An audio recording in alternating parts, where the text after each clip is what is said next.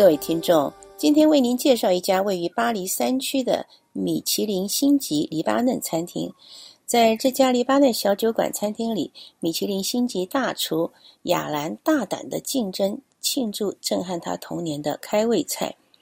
要注意哦，它有一点像一个埋没在重沙粒中的小小碎金粒，也就是那种几乎让人犹豫不决进去或是不进去的小餐馆。我们原本的犹豫和矜持消失后，决定去尝试一下这家叫做卡兹提的稀有餐馆吧。卡兹提餐馆涉及到了吉姆的故事，吉姆和那位曾经在十六区街道 l o h i Stone 的餐厅名字命名的。大厨师已经分道扬镳。后来他自己在居住地巴黎第三区的灰山马旦街道上开了自己的小餐馆，距离波布街道不远。在这里，他在一家明亮的小酒馆的门口有一幅白色和蓝色的壁画做装饰。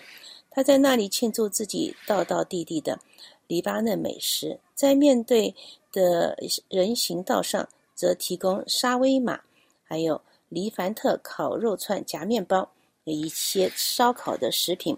吉姆同时还开了一家面包店和一家杂货店。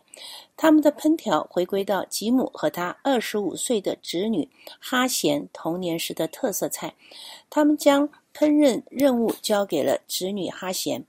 我们现在就只需深入的挖掘菜单中开胃菜，加以品尝。我们看到有三十多种小盘子装有蔬菜类。海鲜类以及静置在酱汁里的肉品，所表示的菜名有非常神秘，而且有非常受福利的，绝对不可错过的菜肴中，当然不能错过的是鹰嘴豆泥，就是不加大蒜的鹰嘴豆混合芝麻奶油以及柠檬汁，还有一个叫做 Baba n o u s 的菜，是用配上熏茄子的鱼子酱。芝麻泥、柠檬调和而成的料理，还有一个是很受欢迎的黎巴嫩塔布勒拉沙拉。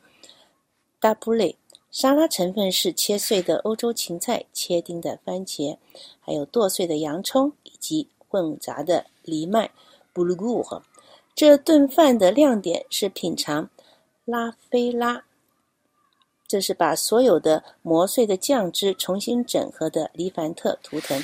顺便说一句，它并不是总是能做得很好，要看厨师们的手艺了。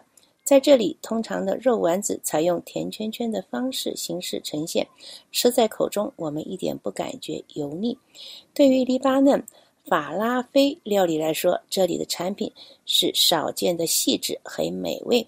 至于鹰嘴豆，需要先在前一个晚上浸泡，然后第二天才与香菜、欧芹、还有大蒜、洋葱、芹菜精以及混合香料一起切碎、碾碎，然后搅拌均匀的在一起，保证口感绝佳，吃得满意。接下来。其他令人惊艳的也是走同样的美食烹调路线，也就是出乎你的意料以及富有异国情调的口味。例如，羔羊肉做成的小香肠、松子粒，还有加上不同的香料以及石榴糖浆，或者黎巴嫩特制的牛肉腊肠。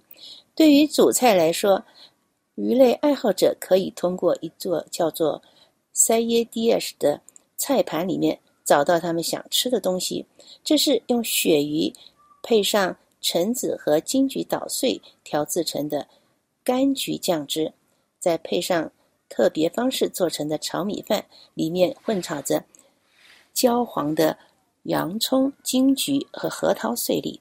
当然，您吃餐的同时还可以配上贝鲁特啤酒，这个叫阿哈克的啤酒。这一种是类似于法国乳白色的茴香酒巴斯蒂斯。各位听众，以上节目是由珍妮特为您主持的，感谢我们的法国同事局里的技术合作，同时更感谢您忠实的收听。我们下次节目再会。